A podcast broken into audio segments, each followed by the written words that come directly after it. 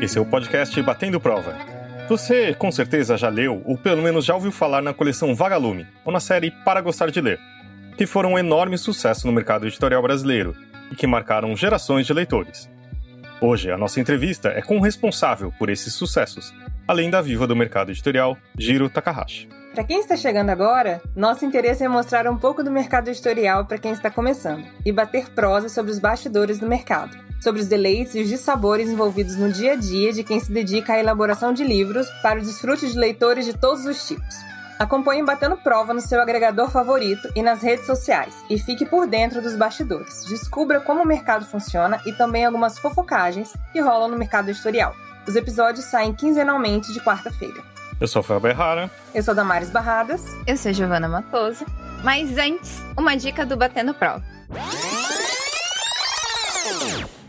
O local onde você pode começar a se aventurar e mesmo se aperfeiçoar é na Lab Pub, uma escola especializada no mercado editorial brasileiro e que oferece cursos virtuais que transformam sua carreira e o próprio mercado. Saiba mais em www.labpub.com.br ou no Instagram da LabPub, arroba labpub_ead. Experiências que trazem resultado. Nosso entrevistado de hoje, além da viva Jiro Takahashi, atua no mercado editorial desde 1966 mas nunca havia planejado isso, pelo contrário, seu sonho era ser médico. Sua carreira de editor, contudo, já passou por meio século. Começou na editora Ática e passou por diversas outras, como Abril Educação, Nova Fronteira, Editora do Brasil, Ediouro, Rocco, Nova Aguilar. Além do trabalho como editor, ele também é professor, tanto na área editorial quanto em cursos de letras e presta consultoria para editoras. Primeiro, obrigado, Giro, por estar aqui no Batendo Prova. É, você deu risada quando a gente apresentou por que, que você riu? Essa ideia da, da, da lenda viva, para mim, eu fico meio constrangido sempre, porque a gente que trabalha no meio editorial, e uma das coisas que eu sempre alerto as pessoas que estão no meio, né, que uma das coisas muito importantes assim, do, do editor é que ele tem que ter sempre em mente que ele é uma ponte. Né? Dizer, na verdade, o foco tem que estar nas outras duas margens, nas né? margens do autor e do leitor, né? E o editor simplesmente constrói a ponte, que é uma coisa que eu acho muito importante, né? Porque une essas duas pontas, né? Que são o autor e o leitor, mas é uma ponte. Então, na verdade, o foco tem que estar sempre ou de um lado, né? do autor, ou do outro extremo, com o leitor. Então, quando o editor aparece demais, quando o autor fica muito conhecido, né? Eu acho que tem alguma coisa errada, sabe? Eu acho que um bom editor é aquele que deixa os seus autores muito mais em evidência do que ele próprio, né? Então, quando eu fico muito chateado quando alguém me reconhece tal e tudo, e quando a gente bate um papo, e se ele não lembrar de nenhum livro que eu tenha editado, nenhuma série que eu tenha editado, nenhuma coleção que eu tenha editado, quer dizer, na verdade, ele só soube de mim por terceiros, quer dizer, não por aquilo que me identifica, que me justifica, que são os meus, que são os livros que eu editei, né? Quer dizer, nem os livros que editei não são propriamente a minha identidade, mas a maneira como eu vi os livros que eu editei, né? Quer dizer, não fui eu que escrevi nem nada, né?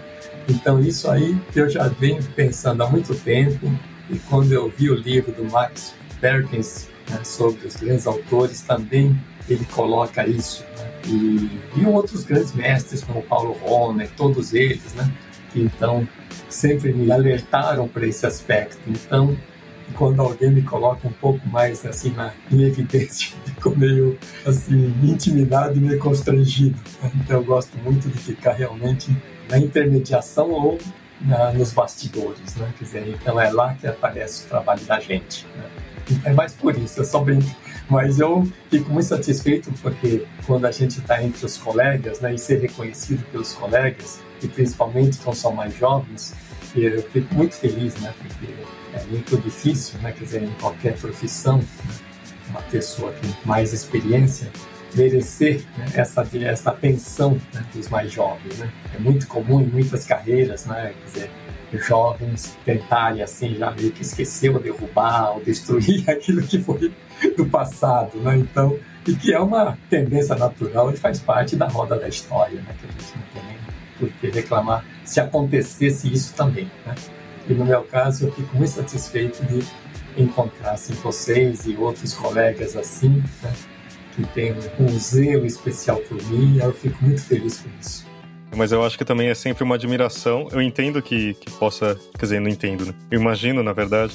Mas acho que principalmente como professor, né? Como alguém que, que as pessoas admiram e gostariam de fazer alguns sucessos, né? Que acho que vai até a nossa primeira pergunta, né, Giovana? Na verdade, a nossa primeira pergunta seria se ser editor é construir pontes entre autores e leitores ou é construir pontes e sonhos? Porque o senhor sempre coloca, né, essa questão de construir pontes entre autores e leitores. Mas o que, que o senhor acha? É, na verdade, você tocou num ponto muito, muito interessante, né? Porque quando a gente fala de intermediar autores e leitores, né? na verdade, eles não são autores burocráticos nem leitores burocráticos, né? Quer dizer, na verdade, são seres humanos, né? são seres humanos. Então, como seres humanos, o que justifica a existência do ser humano e da sua civilização, essa história né, com todos os altos e baixos da civilização humana, né? o que, na verdade, no fundo, é, leva o homem a transformar o mundo, ora para bem, ora para o mal, são os sonhos dele, né? são sonhos do homem. Né? Quer dizer, se o homem não tivesse sonho nenhum, né? ele estaria satisfeito em comer as frutas que a natureza dá né? e, e ficar escondendo nas cavernas contra chuvas e tudo bem, né? Enquanto ele sobrevivesse, ele estava, vamos dizer, achando que está cumprindo o seu papel na Terra. Né? mas o homem não se satisfez com isso, né? Quer dizer, o homem não tinha quatro patas, não tinha asas, mas o homem tinha sonhos. Né? Então, os sonhos é que fizeram o homem tanto correr muito e voar também. Né? Então, eu acho que exatamente isso que você falou. Né? Na verdade, por trás ou junto, né? ou envolvendo, ou dentro dos autores e dos leitores, né? Então, tá assim o sonho junto, né? o sonho do autor e o sonho do leitor, né? Que, de certa forma é como se então a gente unisse os dois sonhos, né? Então isso que a gente talvez faça de fato, né? Porque não é o, o livro objeto, não são aquelas linhas, aquelas páginas, nem mesmo aquele texto que está no e-book, né? Não é aquilo simplesmente do ponto de vista assim bem material, físico, né? que a gente faz essa ligação, né? Na verdade é no conteúdo aquilo que está intrínseco na literatura, intrínseco na biografia, intrínseco no texto, vamos dizer, até mesmo de autoajuda, recomendação, de, de, de instruções, tudo, né? Quer dizer, junto com todo esse texto tem uma pessoa que criou aquilo tem uma pessoa que está recebendo aquilo e está aplicando aquilo. Então, por isso que, embora o livro não seja propriamente um instrumento revolucionário, assim, no sentido mais essencial da palavra, né? mas na verdade o papel civilizatório do livro é fantástico. Né? Não dá para pensar numa, numa civilização humana sem a presença do livro, não só para registrar a história da civilização, como também como um dos motores dessa civilização. Né? Mas eu sempre alerto pro bem e pro mal, né? porque eu não sou também daqueles que acham que livro é livro, uma coisa assim só, só, só maravilhosa, é maravilhosa como instrumento porque faz os seres humanos dialogarem, né? dialogarem seus sonhos, suas inquietações, suas preocupações, mas o livro é um instrumento, sabe, que é um instrumento, quer dizer, o homem pode usar para o bem ou para o mal, quer dizer, então isso aí, quer dizer, muitos livros né, ajudaram a construir o mundo seguindo para frente, tentando dar um mundo de felicidade para a humanidade e, por outro lado, né, porque a gente vê que também foram criados muitos livros tentando criar a civilização também. Mas no, no frigir dos ovos a gente percebe que é, o livro, vamos dizer, sempre, sempre, sempre, sempre no frigir dos ovos fez muito mais para frente, positivo e caminhou no o sentido da humanidade, da felicidade, do que o contrário. Então é isso, mais ou menos.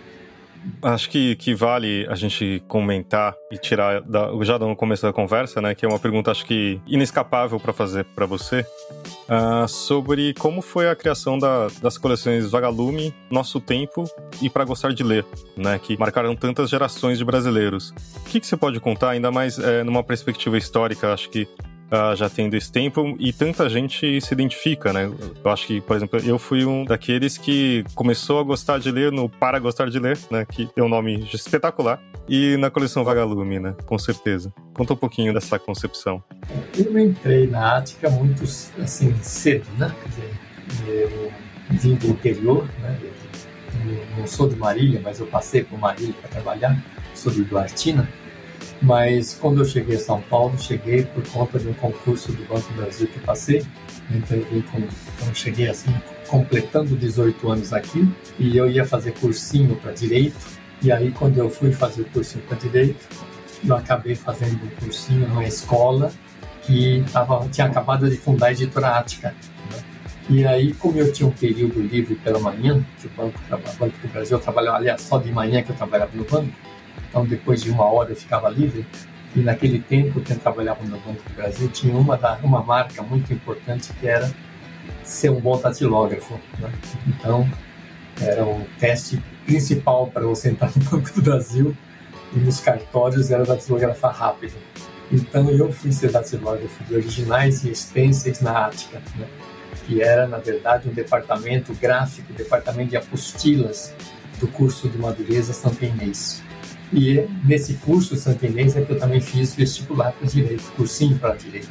Então eu aproveitei, né, fazer depois de datilografar até a tarde, até sete horas da noite, eu fechava, colocava a capa na máquina, escrevia e subia para minha minha aula de, de, de cursinho. Né? Então eu comecei datilografando e depois eu acabei entrando em direito depois, no meio do direito, eu também comecei a dar aula, eh, sem ser formado em letras. Aliás, sem ter até mesmo estudado letras. E aí acabei me matriculando em curso de letras junto com direito, porque eu achava meio vergonhoso eu dar aula de português sem estar estudando letras, pelo menos. Então eu fui fazendo assim curso de direito e letras assim como eu podia. Né? E aí continuei na Ática é, de datilógrafo para revisor, depois revisor de provas, né? primeiro batendo provas, depois preparando material, tudo, né? preparando originais. E aí eu continuei dando aulas e eu tive uma sorte de, em 70, 1970, eu fui prestar um concurso para professor de português na escola Senai, escola praticamente pública, e por falta de professores na época, eles permitiram que alunos de segundo ano em diante de letras podiam prestar concurso. Aí eu prestei concurso e passei. Então eu comecei a dar aula e aí me afastei um pouco da Ática, então eu trabalhava meio à distância na Ática, fazendo leitura crítica dos livros de é, livros didáticos. Né? Então eu, como era professor, eu podia ir experimentando as lições que estavam nos livros tal e tudo. Né? E eu sabia então como é que os alunos se portavam e que tipo de livro que os alunos liam e a relação dos alunos, principalmente de periferia, que eu dava aula na escola Senai, praticamente na porta de uma favela, na favela dos Palmares, em Santo André, e aí pegava os programas de leitura dos alunos e mandava aqueles alunos lerem, não tinha sentido. Né? Eles não tinham condições de ler pessoas que às vezes só tinham luz e vela em casa, nos barracos, né? E a gente querendo que eles lessem clássicos, né? Então aí eu fui assim tentando pensar em algum outro tipo de livro, tal. E em 1970 para 71 aconteceu uma reforma de ensino no Brasil, a Lei 5692, que passou a obrigar os alunos a estudar obrigatoriamente de primeiro ano ao oitavo ano, quer dizer, primeira a oitava série, né? Isso fez com que a população estudantil dobrasse por uma canetada. Né? Numa canetada, o aluno que no quarto ano saía da escola tinha que continuar na quinta série, sexta, até a oitava série, pelo menos. Né? Então, aí passou a ser uma responsabilidade muito maior né, para os professores que não estavam preparados e a ditadura da época né, não preparou professores para dar aula de quinta e oitava série. Não havia número suficiente de professores. Então, alunos, ou professores, aliás, professores que só tinham feito o curso normal, o magistério, né, que é o segundo grau, que é o ensino médio, eles estavam dando aula também para quinta série, sexta série, sétima série. Então eu percebia entre meus colegas né, uma falta de preparo, né, tanto o meu, né, eu também me sentia meio despreparado, né, eu não tinha terminado o curso de letras ainda, mas meus colegas também, né, Então a gente percebia né, a fragilidade da nossa formação. E ao mesmo tempo eu percebia o descaso dos alunos em relação aos livros, porque era um material que eles nunca tinham visto na vida. Né? E ao mesmo tempo, quando eu dava aulas, eu, eu dava aula, eu percebia que muitos alunos, em vez de prestar atenção em minhas aulas, né, eles ficavam preocupados com outras coisas e eu via algumas vezes alguns alunos interessados em saber significado de palavras, levantava a mão e perguntava o que, que significa tal coisa, né? o que, que significa aracnídeo.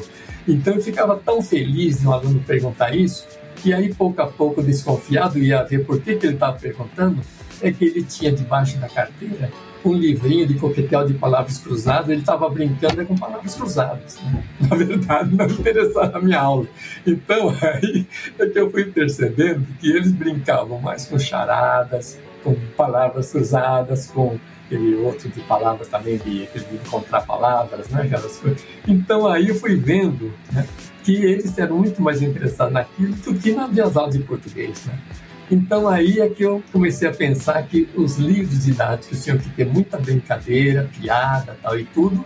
Então os livros que a Ática publicou, né, é, livro de, de, de, estudo dirigido em português de 1970, eram feitas como toda a lição começava com uma piada e terminava com uma piada. Né? E nos exercícios de gramática sempre eram feitos com alguns jogos. Né? Então isso a gente percebeu que os alunos gostavam muito professores torciam o nariz um pouco, né? achavam que a gente estava facilitando muito, mas eu estava na sala de aula e sabia que precisava disso. E aí, quando a gente pensou em dar livros para os alunos lerem, a gente percebeu que os clássicos não podiam ser dados para eles, né, para esses alunos, e não tinham repertório para isso, né, para ler José de Alencar, José Macedo, etc. Então, nós começamos a procurar autores né, para formar uma outra coleção é, diferente da série Bom Livro, que a Ática já tinha criado a série Bom Livro, e a série Bom Livro tinha uma coisa chamada ficha de leitura, que era para o aluno de faculdade e de ensino médio fazer fichamento de livro. Né?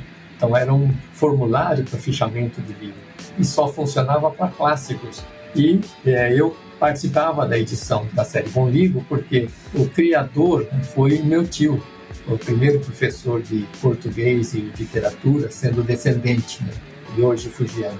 Inclusive, ele tem um livro de noções de literatura brasileira e noções de literatura portuguesa. E ele era professor do curso centenista dele. Então, eu o ajudava né, nessas fichas tal e tudo.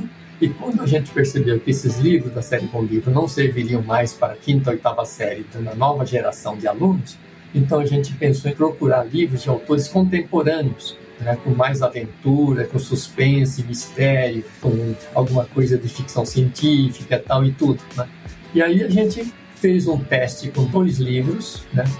É, e colocamos desses, esses dois livros dentro da série Bom Livro, sem falar nada, né? sem explicar nada, sem dizer nada, só colocamos dois livros infantos juvenis dentro da série Bom Livro, concorrendo com Machado, com Alencar e tudo, e com série Bom Livro na capa.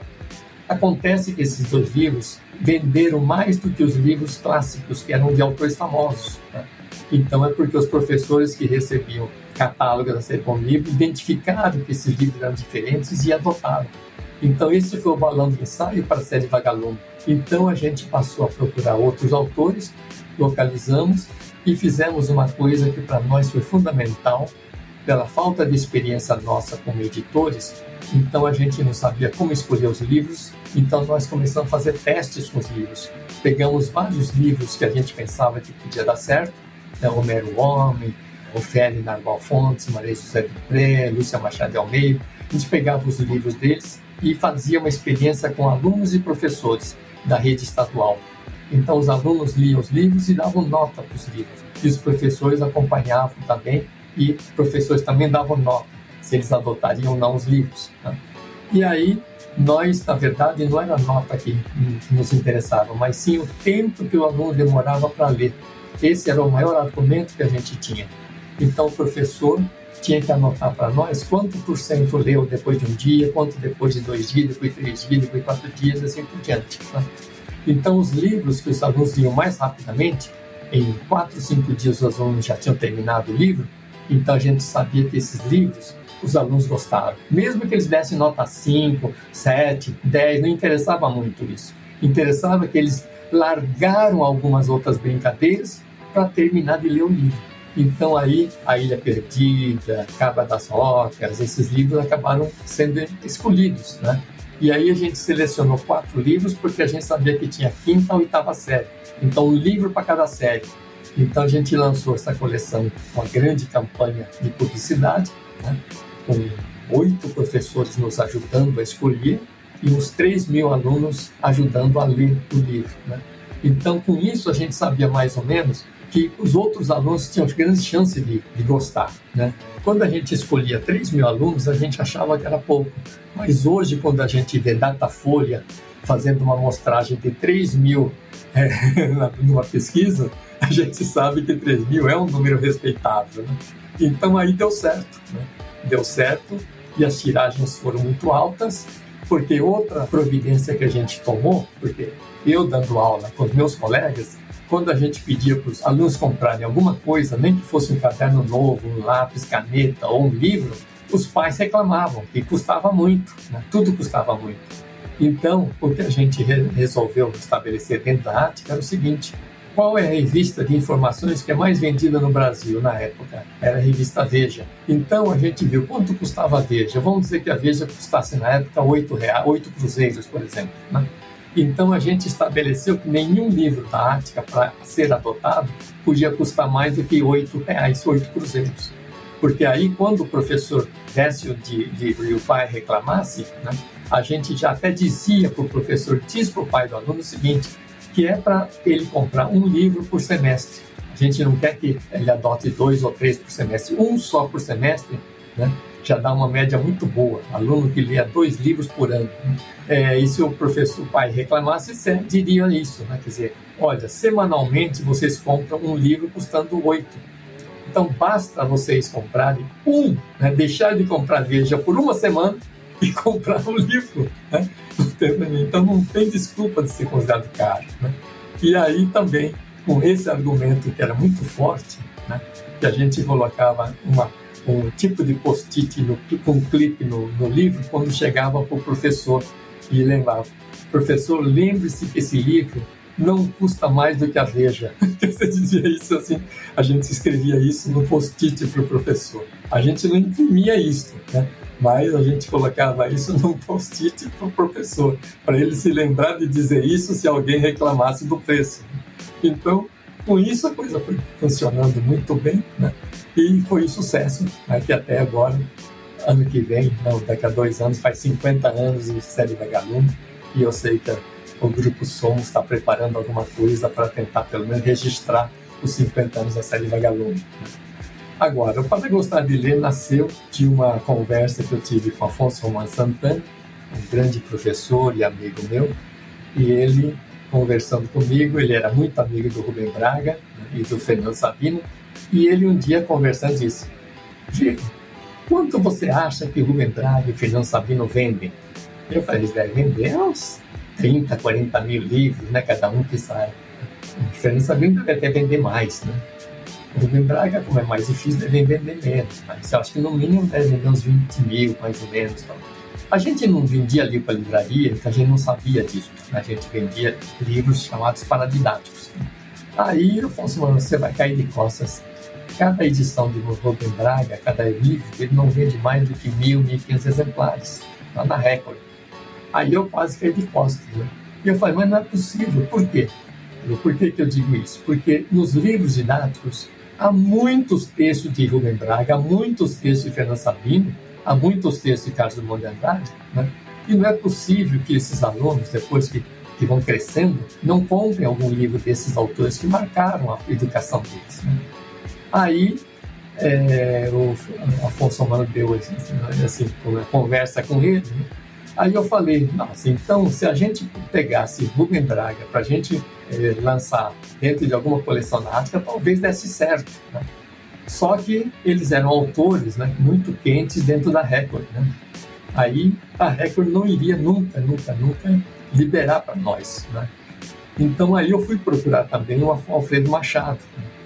é, pai da Sônia, pai do Sérgio e tal. Aí eu fui procurar o Sérgio Machado, o Alfredo Machado, né? e para falar isso, né? Falei, olha, a gente quer fazer uma edição paradidática com esses autores, né? Mas a gente não quer fazer concorrência com vocês. Né? Mas eu acredito que livros dele vão dar mais visibilidade para esses autores seus. Então vamos fazer uma parceria, vamos juntar, né? Aí eles, ele topou, ele falou, olha, então vamos fazer o seguinte, vocês não podem usar mais do que cinco textos em cada livro de cada um dos autores. É cinco ou seis, eu não me lembro bem. Então você pode fazer então uma antologia com quatro ou cinco autores meus. Né? Então aí você escolhe os 20, 25, 30 crônicas, né? E aí tudo bem. Até aí tudo bem. E vocês têm que fazer um livro bem barato para não concorrer com o preço dos nossos livros Quer dizer, era exatamente isso que a gente queria. E a gente então criou essa coleção para gostar de ler, com Drummond, Paulo Mendes Campos, né? é, Rubem Braga e Carlos Drummond. Né? Quer dizer, Fernando Sabino, Rubem Braga, tá. São esses quatro. Né? E aí a gente também, mesma coisa, a gente foi pegando todos os livros de crônica dele, jogando na mão de alunos, eles que escolheram as crônicas. Então, eles escolhiam as melhores crônicas segundo o ponto de vista dos alunos e os professores também faziam escolha deles. E aí a gente foi escolhendo assim um grupo de crônicas que compuseram cinco volumes desses cinco autores. E aí eles para toparem fazer com a gente, né, com a Ática na época, a Ática não podia dar para divulgar. Né? A gente precisava de 30% da ajuda dos autores para divulgar, fazer uma divulgação em massa dos livros. Então, em vez de pagar 10%, a gente tinha que pagar 7%. E para isso a gente se obrigou no contrato a dizer no contrato que o mínimo de exemplares que a gente acertaria em termos de direitos com ele era de 30 mil exemplares. Né? Então, se o livro fosse um fracasso e vendesse 5 mil livros, a Ática teria que pagar para os autores os direitos sobre 30 mil exemplares. Né? Então, eles toparam receber 7% por conta disso, porque o mínimo que eles receberiam era 7% sobre 30 mil. Né? E aí fizemos uma grande campanha, vendemos, e nos primeiros seis meses nós vendemos mais de 200 mil exemplares. E para comemorar isso, eu levei pessoalmente, né, naquele tempo não tinha essas coisas de hoje, Pix nem TED nem nada, então a gente levava cheque, eu mandava cheque por correio. Então eu levei os quatro cheques para eles, né? para ir mostrando o demonstrativo do, de vendas, assim, para é, mostrar o demonstrativo junto com eles, né? Para eles ficarem, assim, impactados com isso, né? E aí, sim, aí a partir daí foi esse grande sucesso que também foi para gostar de ler. Então é isso, nosso tempo também foi para fazer para faculdades, né? Então, fazer o mesmo esquema para faculdades, e uma das coisas que diferenciavam essas coleções das outras que as outras editoras tinham era aquela coisa chamada suplemento de trabalho, sempre feito de uma maneira bastante lúdica, né? fazendo sempre exercício de suplemento com, com história em quadrinhos, charadas e coisas desse gênero. Né? Então, o suplemento, se o professor não quisesse usar, encostava. Mas o aluno reclamava do suplemento, ele queria o suplemento. Né? Então a gente percebeu que o suplemento funcionava muito bem na época. E seria hoje assim, se hoje eu editasse para gostar de ler o Vagalume, o que eu faria era editar o livro, né? E junto com o livro viria um QR Code? E aí o aluno escolhia o tipo de, de game, de brincadeira ou qualquer coisa, né? depois de ler o livro. Né? Então ele podia ler o livro acompanhando com games, por exemplo. Né? Então é isso que hoje eu coloco assim, né, os, faz mais de 10 anos que eu dou essa ideia para todo mundo, né? tá aí essa ideia prontinha para todo mundo fazer, né? E até agora eu não vi ninguém fazer até hoje isso, né? Dizer, então, não sei o que, que eles estão esperando para fazer isso, né? Quer dizer, eu já estou muito velho para eu tocar um projeto desse tipo, né? porque eu não consigo acompanhar esses games nem com os meus netinhos menores, né? Então, mas eu jogo com os meninos menores, né? Clash Royale, tal, Minecraft tal e tudo, né? Claro, despertando muita raiva neles, porque eu sou muito ruim e eles não têm muita paciência de jogar comigo. Né? Mas eu acho que o futuro do livro é fazer essa parceria, né? intermídias, né? Quer dizer, intermídia tem que fazer, né? Então, é criança, tem que lembrar que está mexendo com criança, não está mexendo com um doutor em letras, né? Enfim, é isso. Eu me estendi um pouco mais do que devia, mas enfim, coisa que a gente faz, de que participa, a gente é um pouco é meio pai, fica falando demais, né? Fica coruja. Imagina, o senhor nunca se estende, fica tranquilo. e que tipo de leitor é o editor Giro? Olha, eu sou leitor eclético no trabalho. No trabalho, eu leio absolutamente tudo, né? quer dizer, desde é, xadrez sem mestre, né? passando por profecia celestina, por crepúsculo, por Harry Potter, né? Gosto muito, por exemplo, da Jojo Moyes, né? Gosto de um certo sentido do Nicholas Sparks e tal. E ao mesmo tempo, naturalmente, né? Eu gosto de autores experimentais, né? Então, por exemplo, perceber que sai, por exemplo, e vendendo como está vendendo tortarado, quer dizer, eu solto o rojão todo dia em casa quando eu vejo um tortarado sendo vendido como está sendo, sabe? Então, livro assim, é, assim, livro assim que eu acho que é o livro que tinha que acontecer, que eu estava esperando tal, né? E então quando acontece esses livros assim que tem um grau de ousadia, um grau de criatividade, um grau de, vamos dizer assim, de, de tradição, um grau de apego à, à humanidade e tal e tudo, né? Então, esses livros, então eu gostaria de ler muito mais livros contemporâneos. Né? Eu até leio bem até contemporâneo. Né? Hoje eu acabei de ler um livro, A Garota que Não Se Calou, que eu estou acabando de ler. Né? Em seguida estou lendo uma tradução é, da Kiki, né? Kiki da Eiko Kadon. Então vocês percebem que, e, e junto com isso estou relendo né? a biografia que o Paulo Rona escreveu sobre Balzac, a vida de Balzac. Né?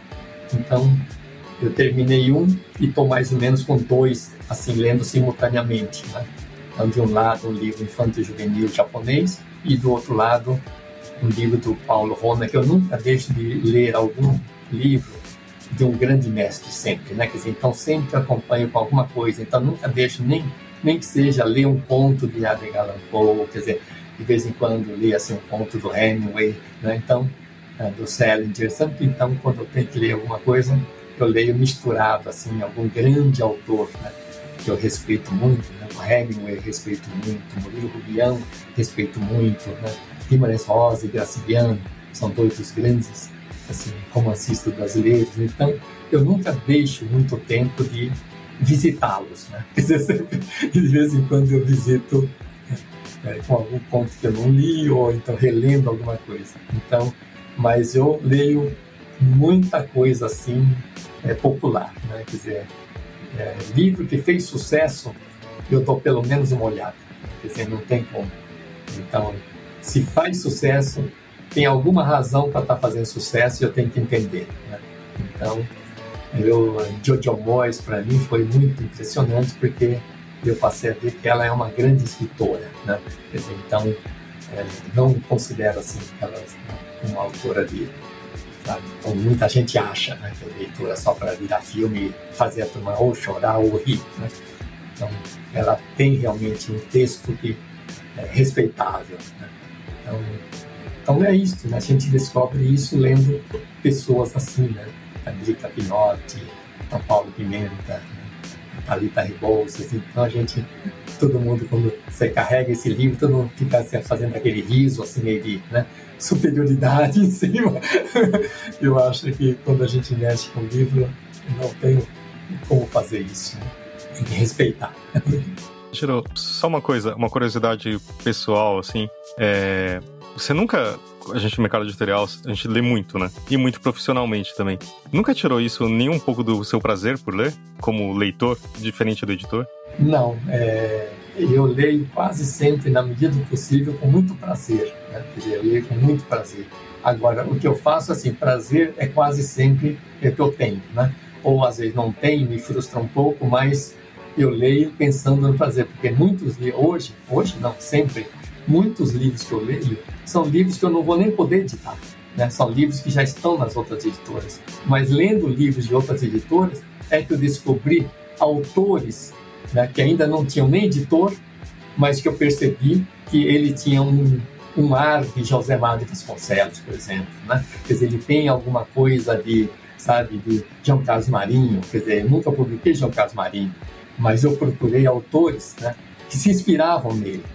Então eu não posso publicar o Carlos Marinho, mas eu posso publicar, né, é, eu posso encomendar para o Marcos Rey romances é, numa certa linha similar. Né? Então, então eu sempre faço isso. Né? Quer dizer, eu não, não dá para a gente ler. Agora, o que eu faço de vez em quando, assim, é ler um pouco, assim, com um olhar meio acadêmico.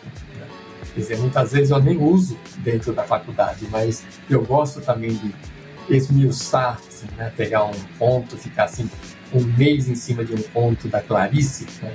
e ficar descobrindo coisas, por exemplo. Né? Quer dizer, então eu reli com muita atenção a Hora da Estrela faz um certo tempo, fiquei que uns dois meses com a Hora da Estrela na minha mão, né? assim, meio que estudando, levantando, ah, assim, realçando coisas tal e tudo. Né? E, de certa forma, para nada, né? porque eu não estou no mundo acadêmico, né? não, não vou fazer uma tese sobre Clarice nem nada. Né? Mas eu acho que fazendo isso a gente não perde a mão, sabe? A gente mantém ainda um certo né, espírito de leitura mais assim aprofundada. Né? Quer dizer, isso é impossível de fazer quando você faz leitura de prazer. Né? Leitura de prazer você está querendo é, é, se divertir com o livro, né? entreter com o livro, tudo. Né? Então, então isso é muito legal. Mais ou menos isso. Agora, focando um pouco mais na parte profissional, você fundou a editora Estação Liberdade. E você pode contar um pouco pra gente como foi essa experiência? Sem dar muitos spoilers do seu curso que vai começar hoje, no dia que o podcast sai. O curso que vai é, Como Montar e Manter uma Editora Independente, que vai de hoje, 19 de janeiro, até 2 de março, pela Universidade do Livro. É isso? É isso. Mas eu não falo muito da Estação Liberdade, não, né? porque eu acho que a gente, assim, quando alguém pergunta, eu respondo, mas eu, assim, de, assim, espontaneamente, eu tomo um pouco de cuidado, de é um respeito à, à obra própria, sabe? Então a gente acha que tem que ser mais discreto com isso, né? Então, é, no caso do, da Estação Liberdade, né, é uma mistura de alguns fatores que aconteceram, né?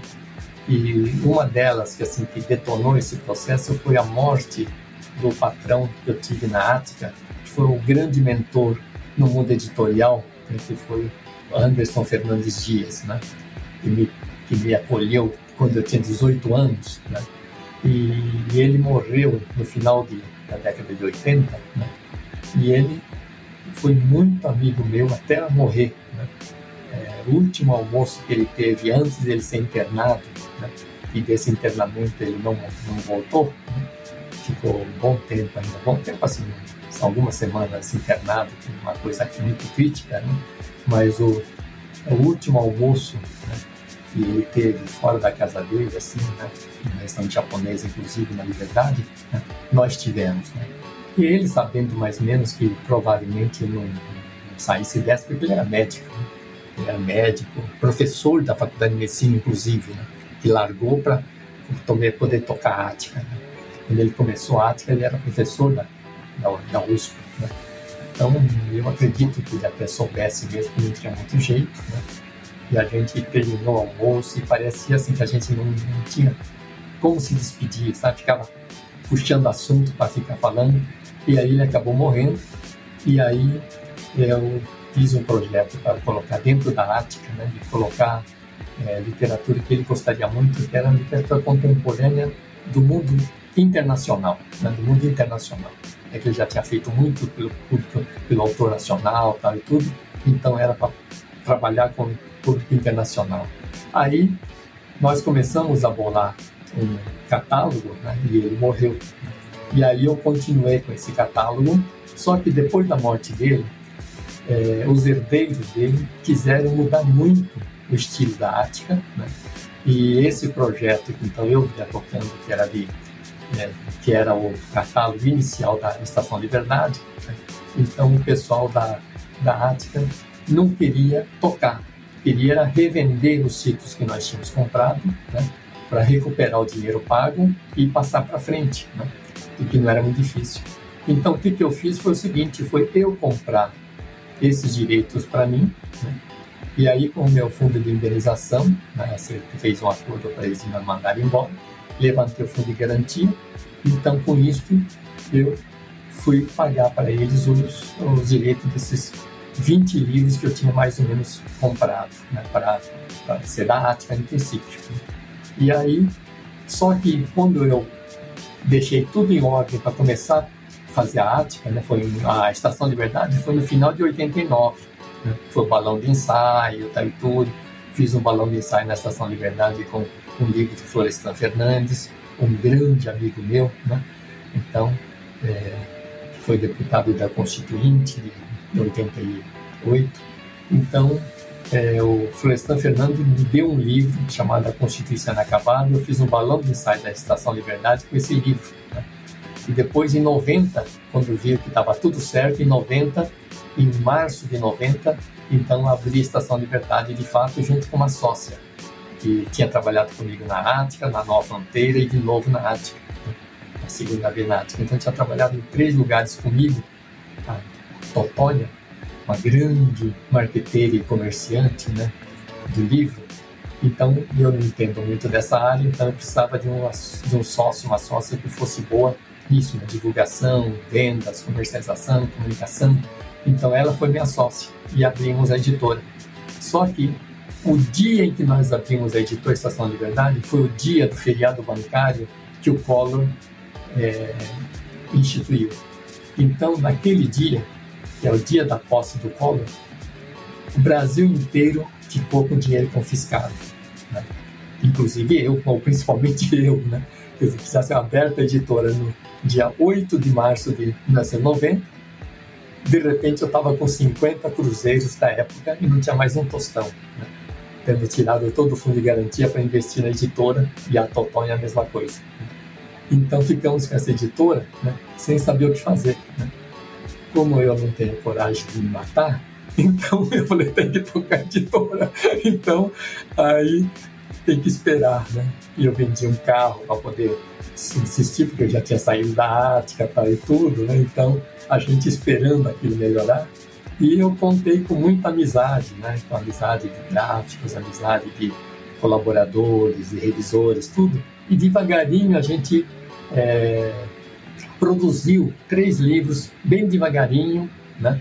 E pagando assim na base de falar, olha, quando vender você vai ganhar uma parcela, parcela, participação, etc. E fizemos três livros, né? E aí é, conseguimos fazer, mas não tínhamos como imprimir. Também eu consegui fazer uma parceria com o Estadão, porque todo mundo estava sem serviço na época. É a mesma coisa essa situação da pandemia agora. Tinha que fazer parceria. Aí fiz parceria com o diretor do, da UESP, da gráfica do Estadão, e consegui publicar livro do Miró, né? A Cor dos Meus Sonhos, a autobiografia do Kurosawa, Akira Kurosawa. E aí, Akira Kurosawa, nós publicamos e chegou até a entrar na lista dos mais vendidos. Quer dizer, então, com isso, a gente acabou, pouco a pouco, né? É, conseguindo colocar a editora de pé. Né? E a gente conseguiu a duras penas colocar em pé, porque não eram títulos comerciais, né? porque eram títulos que iam ser vendidos pela Ática, então não precisava de ser estouro para a Ática segurar as pontas, mas aí agora não era mais Ática, era eu. Né? E aí a Totonha não pôde tocar a editora, porque depois que veio o Plano Collor, ela não pôde largar a Ática, o grupo Ática, então eu fiquei sozinho né? na Estação Liberdade e Fiquei sócio do marido dela, que perdeu o emprego por causa do plano Collor, a marido da Totônia, que tinha trabalhado 30 anos com, com construção, não entendia absolutamente. Ele passou um ano sem entender o que era fotolito, o que era composição, o que era a prova, o que era a segunda prova, o que era a heliográfica que existia na época. Ele resolveu sair. E ele vendeu para cinco outros sócios. Aí, de um dia para outro, quando ele volta para o interior para tocar um sítio que a família dele tinha, Aí eu estava junto com mais cinco sócios, né, tocando uma editora. Então aí nessa hora que tocamos a editora meio a duras penas com mais cinco sócios, eu ter seis sócios dentro da, da menor editora do Brasil na época. Não tinha condições, né? Então aí eu consegui tocar aquilo a duras penas por cinco anos, quase seis anos, praticamente seis anos, né? Eu toquei aquilo junto com esses cinco sócios, grandes amigos meus, na verdade, né? Grandes amigos meus. E aí, um ou outro ia saindo porque via que não era aquilo que eles esperavam, vendia para o outro e tal e tudo, né? E quando a gente já estava mais ou menos assim com quatro sócios, partindo para três, já, aí eu aproveitei a deixa também para eu deixar a editora, porque eu acho eu, eu achei que ainda eu tinha espaço dentro do mercado de trabalho, enquanto os outros sócios já tinham saído do mercado e eles tinham dificuldade de sair. Um dos meus sócios era o antigo diretor da UESP, gráfica do Estadão. Né? E ele ficou sócio de tanto ver nossos livros da estação serem reimpressos. Ele falou: Você tem tanta impressão? não pode ser tão mal. Eu falei: Olha, não é mal, mas também não é bom porque são tiragens baixas, são tiragens de 2, 3 mil. Né? Mas ele falou, mas mesmo assim tá bom para mim, né? porque eu já estou com idade né? e eu preciso de vou me aposentar, então eu quero alguma coisa assim. Aí ele ficou sócio e até hoje ele é sócio de lá, é sócio do Angel. Né? Então a Angel também veio para comprar, de, reunir de todo mundo, e aí acabaram ficando o Angel e o Diva, e aí estão tocando até hoje a Estação de Verdade. Né? E eu sinto muito ter perdido, né? mas e eu sempre digo para eles, né? Hoje eu já não podia dizer isso, mas durante um tempo eu dizia, e durante um tempo eu cheguei até a tentar recomprar a editora, só que eles não quiseram vender para mim mais, dizer, estavam satisfeitos, né? Aí eu não pude recomprar, né? E hoje eu não teria mais condições de recomprar. Situação né? de aposentado, tudo, eu não teria condições de recomprar. Mas, com uma experiência maravilhosa, né? onde fiquei seis anos, e eu fico muito, muito, muito feliz pelo Anjo e Diva estarem tocando tão bem editora, porque eu nunca, nunca gostaria de ter no meu currículo falar assim, fundou a editora que já não existe mais, tá? Quer dizer, eu trabalhei muito tempo na Ática que não existe mais, né? mas não era minha. Né? Agora, a Estação de Verdade que eu criei, eu não, nunca gostaria de ouvir um dia falar fechou. Né? Então, aí ela está aí firme até hoje, 31 anos né, é, tocando firme. Né, desses tempo, desse tempo, seis anos que eu pude participar. Né. Então é isso. Tiro, é, você sempre demonstrou uma atenção especial à parte visual do livro, né? Parte física. De uns tempos para cá, parece que as editoras voltaram a prestar muita atenção ao visual. Por uma demanda dos próprios leitores, né? Buscando edições de luxo, colecionador, capa dura, papel especial, etc. Né? além também de edições mais simples dos mesmos livros. Como você enxerga esse movimento do mercado? Olha, eu acho o seguinte, que a parte visual do livro impresso passou a ser muito importante, porque, na verdade, o livro impresso não vai acabar, mas tem um concorrente muito forte, que é o livro digital, né? Que é um livro digital que é muito forte, principalmente em áreas de informação, né? Em áreas de informação, alta ajuda, é, ciências, né, livros universitários. O, livro digital tem assim uma um caminho, assim está caminhando né, para pra praticamente ganhar do livro impresso. Né? São livros de entretenimento que, ou livros de grande qualidade literária que ainda tem um grande espaço dentro do impresso. Agora, então, eu acho que o impresso tem que ser muito, de muita qualidade, né? tanto papel, é, o, vamos dizer assim, o layout, né, a programação visual tal, e tudo. Né? É, eu, na verdade, né, é, comecei a mexer muito com livro numa época em que não estava na moda livros ilustrados. Né? Então, durante os anos 60 e 70, livro chique, bom, respeitado, era o livro sem é, livro de texto, até mesmo texto na capa. Né? Então, é, eu fui muito criticado na época, né? então a gente publicava livros assim com aquelas capas. No meu caso era até justificável porque era muito para jovens, né? Mas quando a gente publicou série, a coleção Nosso Tempo, com ilustrações do Elifas Andreato, tá, tudo, né? mesmo sendo um grande artista, tudo, muita gente criticou. Né? E lá fora era muito mais criticado ainda, né? na Alemanha, Inglaterra, França, tudo. Né? Cheguei a fazer um estágio em duas editoras francesas, quando eu era mais jovem, tudo.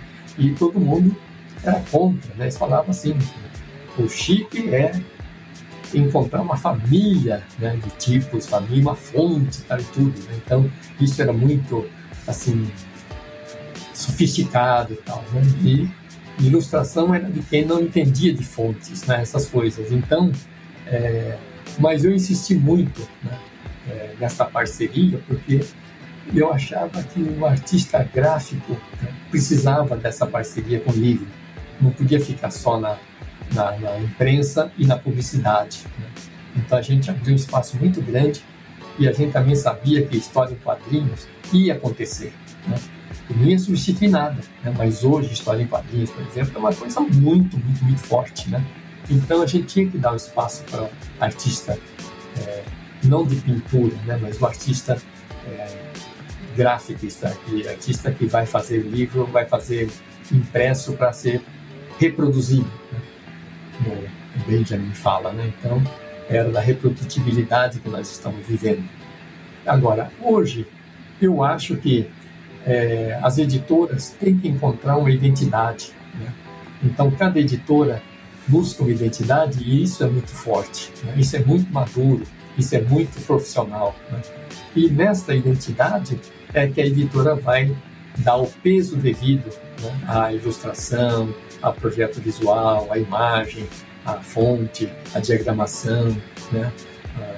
a, a mancha, né? tudo isso, entrelinhamento e tal. Né? Então hoje está muito profissional. Né? Então eu vejo que esse tipo de coisa antigamente era como a gráfica quisesse fazer, sabe? Ninguém dava bola para isso. Né?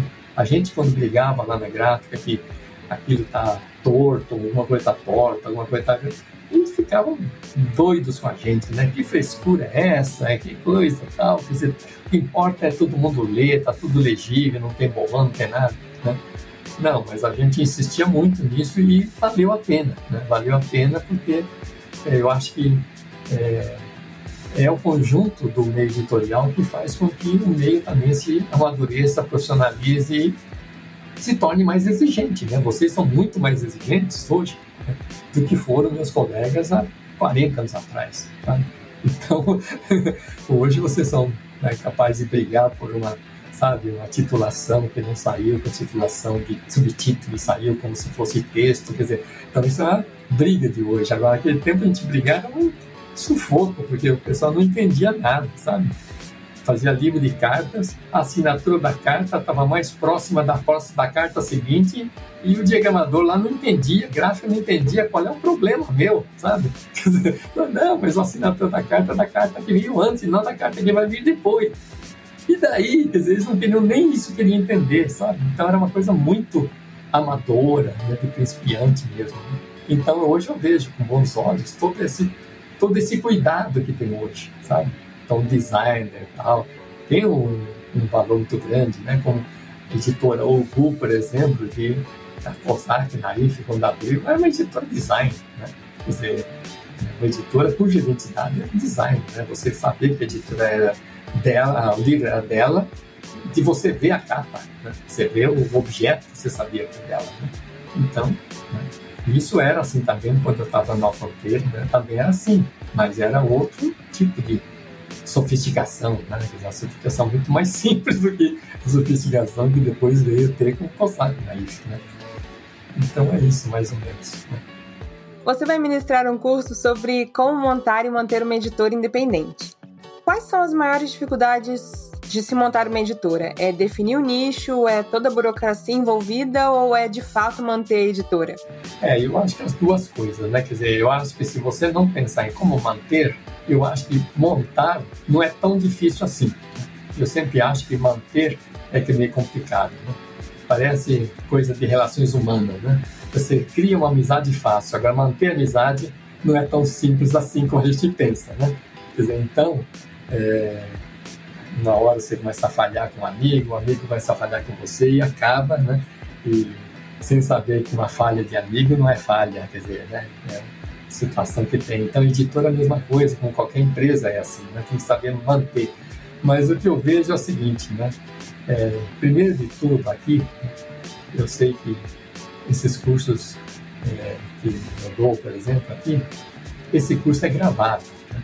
Então, na verdade, a minha participação nesses cursos está no chat. Né? Então, é, eu não, não funciono assim. Mesmo no presencial já não sou grande coisa, agora quando é gravado, então sou muito pior. Né? Então, na verdade, é, essa aula já foi gravada, né? já foi gravada, e a gente só alterou pequenas coisas depois na, na edição tudo, né? Mas o que tem de atual é o chat. Né? Então, eu sempre quero dar os dois chats em cada curso, porque pelo menos no chat eu posso atualizar e especificar. Né? Então, pelas dúvidas que as pessoas têm. Né? Então, é... agora, uma pessoa que vai abrir uma editora, ela tem que saber o seguinte, né? quer dizer, como qualquer, qualquer negócio, tem que ter o um público. Se ele não tem o um público, se ele sabe, por exemplo, um restaurante, um, um é, cozinheiro, por exemplo, é, ele fala, eu cozinho tão bem, todo mundo fala que eu cozinho bem, eu vou abrir um restaurante. É, tudo bem, mas ele tem que saber para quem que ele vai fazer isso. Né? O provérbio brasileiro diz isso, né? O prato não é para quem fez, o prato é para quem come. Né? Então, o livro também eu digo a mesma coisa. Né? Em termos de negócio, o livro não é para quem fez, o livro é para quem lê. Né?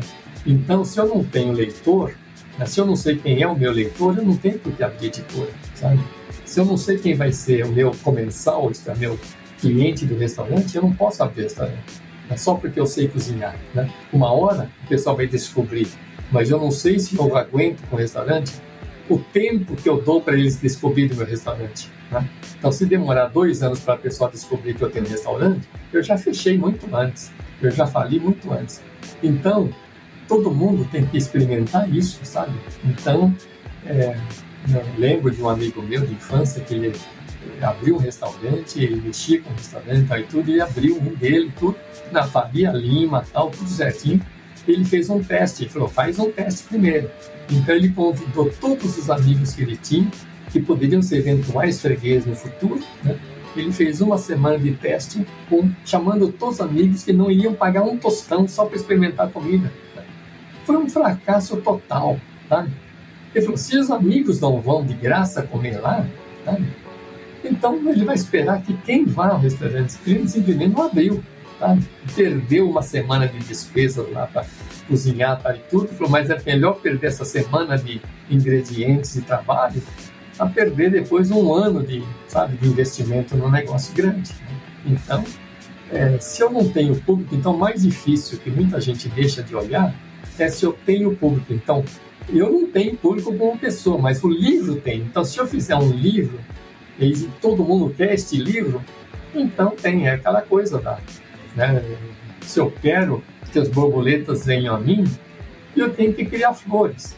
Então, se eu criar flores, as borboletas vêm. Né? Então, eu não preciso mais fazer mais nada. Né? Então, o que, que você fez? Né? Então, é a coisa do bicho da seda. Né? Dizer, então, eu faço, uh, crio amoreiras. Né? E amoreiras vai trazer né? é, o bichinho da seda. Né? Então, porque ela se alimenta disso. Então, aí, e o bichinho da seda que eu quero? Não, eu quero é o casulo que o bichinho da seda faz. Dizer, então, veja, dizer, é toda uma, uma lógica, assim, né, de, bem de empresa mesmo. Eu tenho que pensar como empresa, né, porque eu, antes de fazer direito, eu fiz contabilidade, né, eu fiz, trabalhei, né, quer dizer, minha formação é de, assim, de pensar em empresas, né, porque fui contador durante dois anos, né, antes de de trabalhar na arte e tudo. E aí, é, você tem que ter esse tipo de, sabe? Você só, quer dizer, se você ficar 95% pensando na sua editora, pensando só no livro, no tipo, na capa tá, e tudo, né? Isso você tem que fazer como um estúdio. Então, em vez de montar uma editora, você monta um estúdio, né? Que é um negócio maravilhoso você montar um estúdio, né? O estúdio editorial vai prestar serviços editoriais para as empresas, né? para as editoras. Então está perfeito, você vai ter muito cliente. Né? Agora, se eu quero entregar o livro para o leitor, eu tenho primeiro que sair é, visitando livrarias. É, uma das lições que o Caio Graco, patrão do Luiz Schwartz, deu para ele, né? Porque o Luiz, o Luiz Schwartz entrou como estagiário da Livraria Brasiliense, né? é, indicado pelo Eduardo Suplicy, que era professor dele na Getúlio Vargas, né? e ele não queria trabalhar em bolsa, trabalhar em grandes corporações tal, o Luiz, é, ele foi quer trabalhar numa coisa mais cultural. Então, arrumaram um estágio para ele fazer na Brasiliense, né, com o Caio Graco, que é o filho do Caio Prado Júnior e tudo. E aí viraram grandes amigos e o Luiz Schwartz dizia sempre isso, né? eu, eu me encontrava muito com ele naquela época, e ele falava, eu volto do almoço, eu sou obrigado a ficar na livraria por hora por uma hora, hora por duas horas. Só aí que eu posso voltar para o meu setor editorial junto com o Caio Graco. Então ele obrigava, né, o patrão dele obrigava ele, para ser um bom editor, a ficar na livraria, né, a se puder até atendendo compradores, né, para ver o que, que ele fala, o que, que ele quer, como é que ele pede um livro tal e tudo, né? Então, se liga para presente, para minha amiga, sabe? Não sei o que. Então fica sabendo. Depois que ele abriu a editora, ele sabia uma coisa que quase ninguém que abre editora tem, uma experiência de livraria. Sabe? De, porque hoje todas as editoras têm gente de livraria trabalhando. Eles contratam gente de livraria para trabalhar editora hoje, as editoras grandes, né? porque eles conhecem bem o público. Mas o melhor mesmo é o editor na, na livraria. Né? Eu nunca trabalhei em livraria, mas eu frequentei demais livraria e biblioteca. Né? Assim, eu não tinha dinheiro para ficar comprando tanto livro. Né? Eu cheguei a ter amigos que eram menos desfavorecidos do que eu, que liam livros inteiros na livraria em pé, sabe? folheando todo dia um pouquinho e lia inteirinho o livro. Né? Eu não cheguei a esse ponto, mas cansava, eu ia comprar um livro só. Então eu lia assim, tinha que dar uma escolha entre seis livros que eu queria, tinha que escolher um para comprar. Aí ficava olhando, lia ele, lia, lia algumas páginas no livro, aí lia do outro, lia do outro, até escolher um que ia, ia levar naquele mês, naquele dia, naquela semana. Então você começa a ver muita gente. Né? Então eu acho que conhecer o público é o, eu acho que é o grande é, segredo, um dos grandes segredos né, de quando você monta uma editora. Porque o resto são segredos, sim, mas seguramente a pessoa que monta editora sabe tudo do livro, assim, em de tem que ter capa, tem que ter revisão, tem que ter um autor bom, tem que ser... Isso ele sabe, né? Quer dizer, não, nunca, né? Quer dizer, nunca um restaurante vai ser aberto para alguém que não sabe nem ligar o fogão de gás, né? Então, Agora, como atrair o freguês e restaurante, como precificar o prato no restaurante, isso é uma outra coisa. Né? Uma outra coisa saber quanto que pode custar um prato. Né? Então, é, é, meio complicado. Né? Então, mais ou menos isso. Agora, felizmente, eu vejo o seguinte, que os editores independentes no Brasil de hoje estão dando um banho nas editoras, assim, essas de sentido corporativo. Né? Eles fazem muito, muito, muito melhor o trabalho é, editorial do que as editoras convencionais. Editoras convencionais ainda são muito cheias de, ah, isso eu já sei, não, isso o público não quer, isso eu não sei o quê. Independente não tem uma humildade de, né, de querer saber, eu não sei, mas eu vou querer saber tudo. Então você vê a Patuá, Reformatório, né, a Oficina da Raquel, você vê a Alameda, você vê a, a, autonomia literária, cada um com seu nicho, né? e todos eles assim funcionando maravilhosamente bem. Então, outro curso, esse curso que eu dei quando era presencial, né? então o Marcelo Nocelli foi meu aluno, sabe? o Tatuá, o Eduardo era meu amigo, o Cauê da Autonomia foi meu aluno, quer dizer, então, sabe? E a gente nos intervalos ficava conversando e tudo, e eu fico muito feliz quando eu vejo eles assim, sabe? O Marcelo Nocelli agora está fazendo nove anos, sabe? Puxa, vai, vai, faz, faz quase nove anos que eu dei aula para ele, eu fico pensando assim, né? Então, ele ia abrir de qualquer jeito, mas você dá uns alertas, tá? E tudo que né? não ensinam o Marcelo a fazer, mas dão alertas, pelo menos, né? Então, isso já é uma coisa que a gente fica feliz de poder dar, né? Eu não escondo absolutamente nada daquilo que eu sei, porque eu já não, já não acho que sei muito. Se eu tiver que esconder alguma coisa, eu teria que viver mudo, né? Então eu tenho o maior prazer de compartilhar, porque eu acho que eu sei, né? Então isso para mim é muito tranquilo, né?